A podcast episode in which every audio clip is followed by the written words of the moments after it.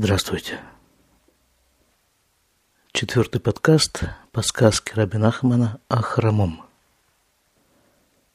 Мы говорили о том, что некий персонаж хромой, причем не просто хромой, калека.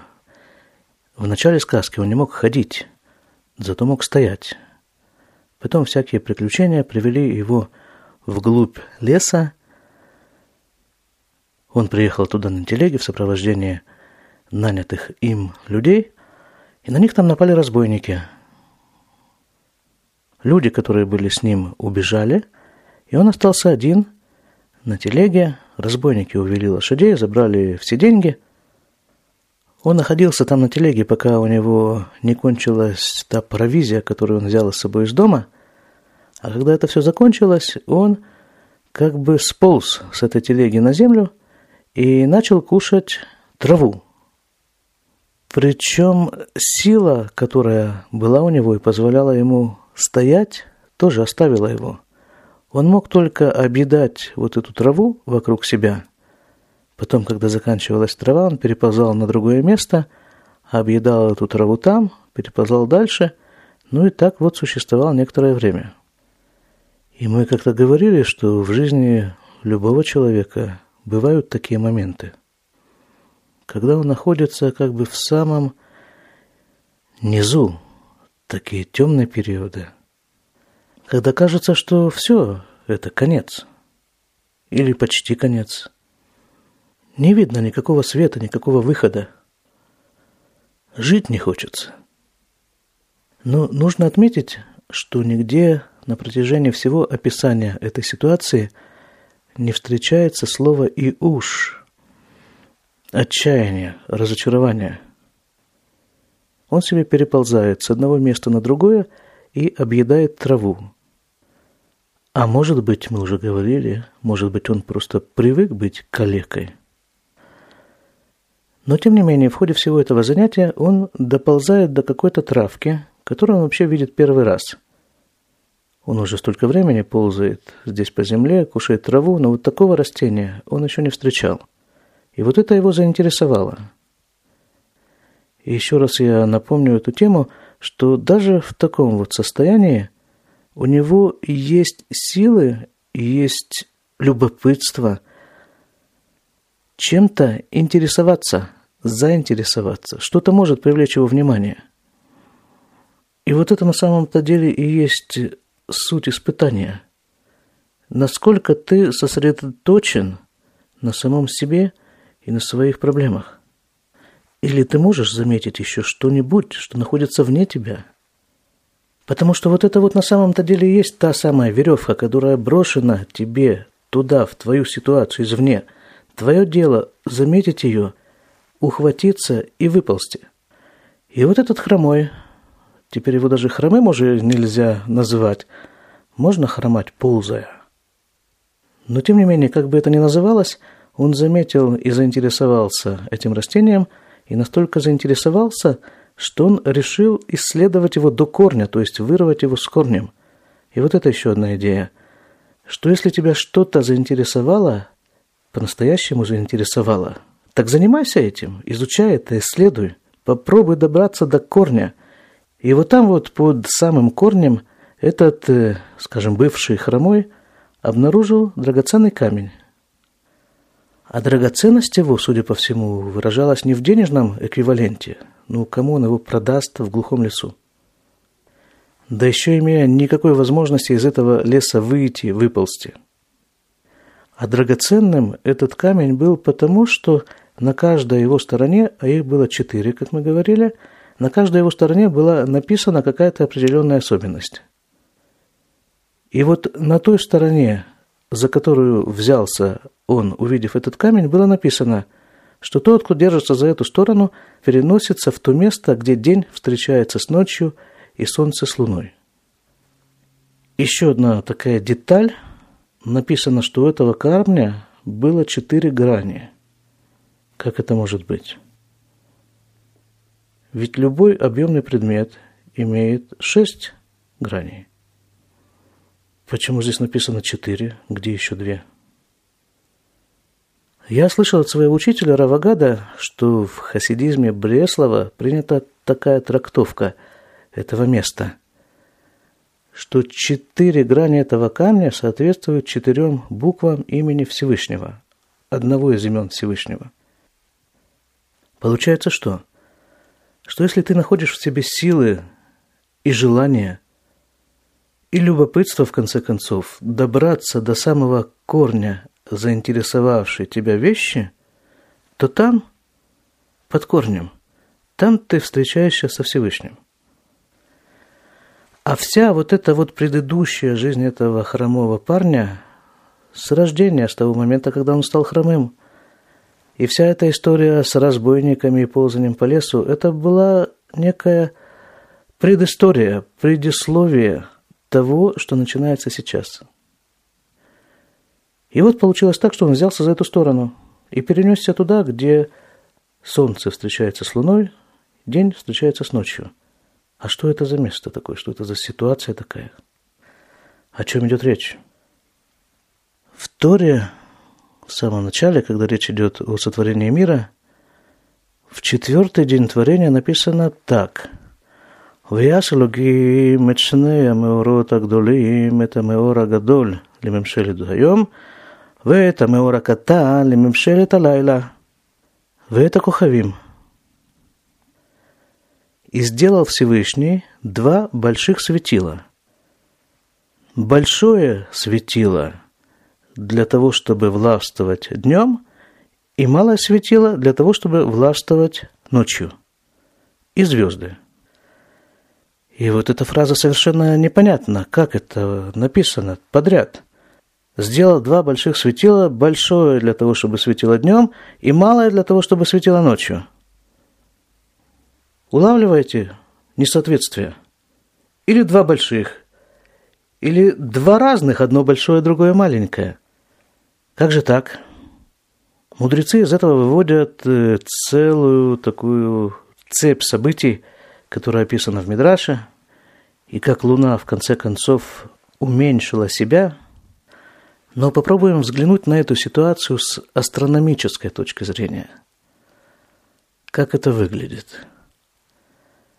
Вообще-то светило, которое светит и которое обладает тем светом, что может светить, это что? Солнце, да? Единственный свет, который есть, он у Солнца. Луна сама по себе не светит. Но ночью – Светило располагается таким образом, что Луна в состоянии отражать свет Солнца и посылать его сюда, нам, на Землю. Конечно же, не весь свет, но какая-то небольшая часть света нам сюда светит ночью. То есть Солнце светит нам и здесь, но для этого ему необходима Луна. Она отражает его свет, чтобы нам здесь не было слишком темно чтобы пережить ночь, нужна какая-то небольшая часть света. А ночь, по мнению мудрецов, это вот как раз то состояние, в котором мы сейчас все находимся. Весь мир находится в этом состоянии ночи. Свет – это свет Бога. Но напрямую мы его получить не можем. Хотя бы потому, что мы находимся в таком виде, что мы его не в состоянии выдержать. Но, с другой стороны, и без света мы не в состоянии выжить.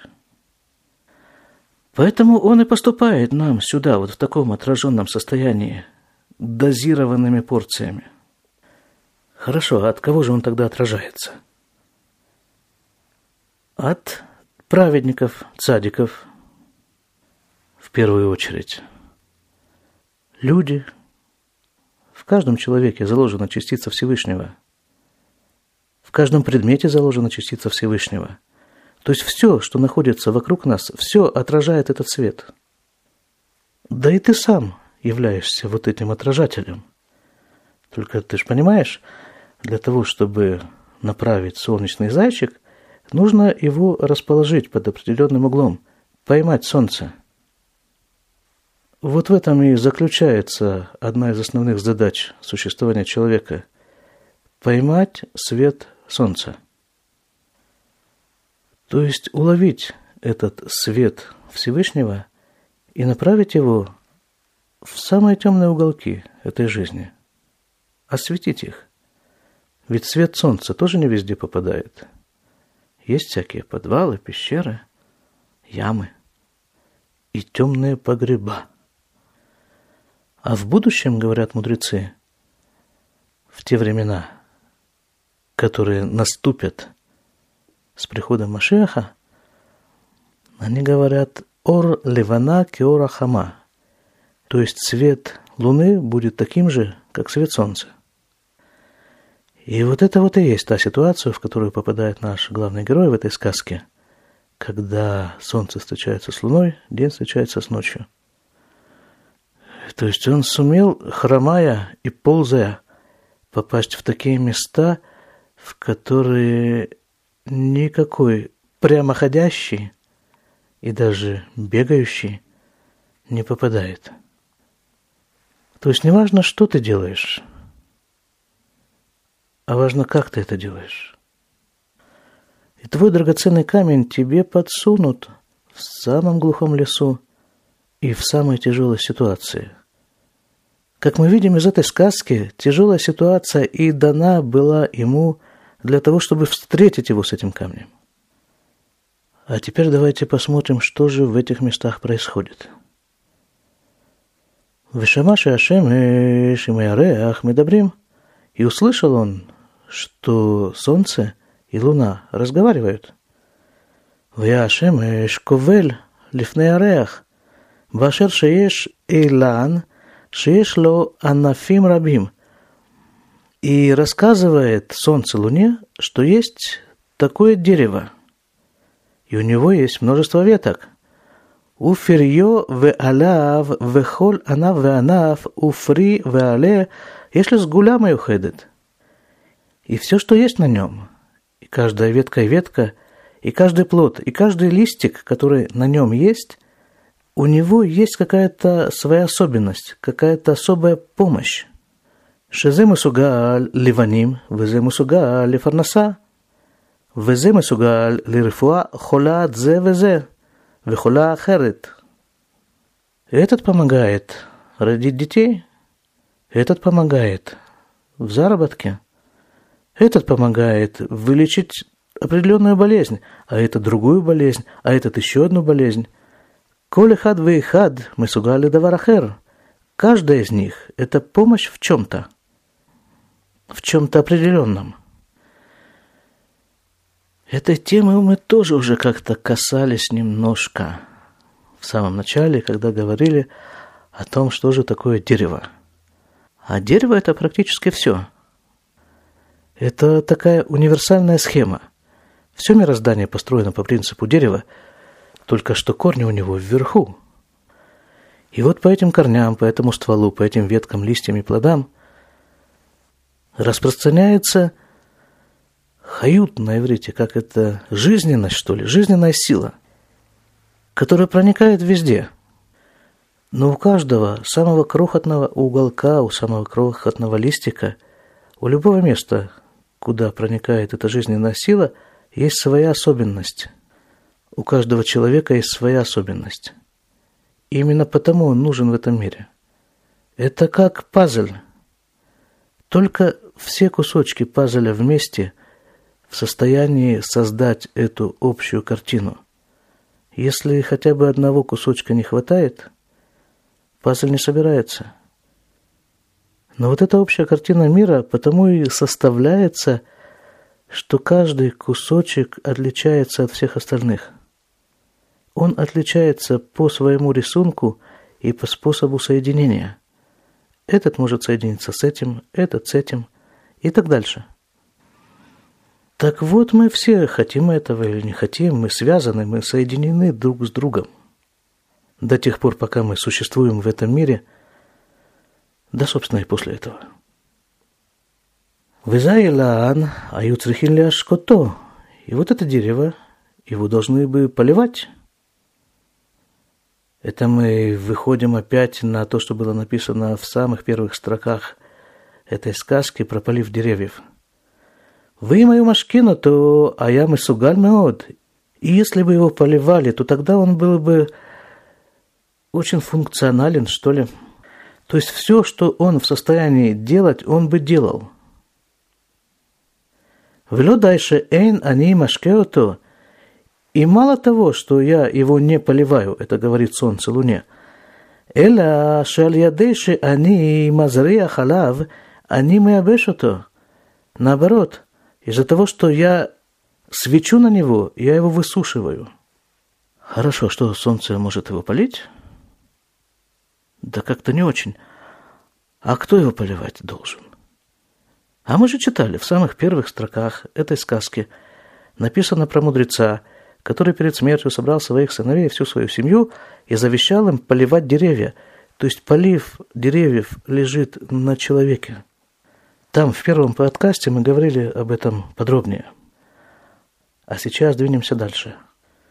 Вантали вана вамра, а та дуэг да ахарим.